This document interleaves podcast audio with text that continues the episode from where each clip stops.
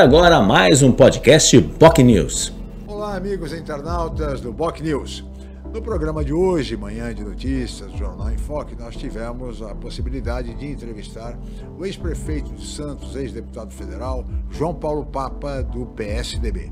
Ele falou muito sobre saneamento, a importância do saneamento no Brasil, da universalização que se pretende até o ano de 2033. Falou também da importância dessa boa notícia a respeito do complexo Andaraguá em Praia Grande funcionar depois de decisão judicial e, é claro, falou também sobre política e sobre as eleições gerais do ano que vem. Não percam essa entrevista.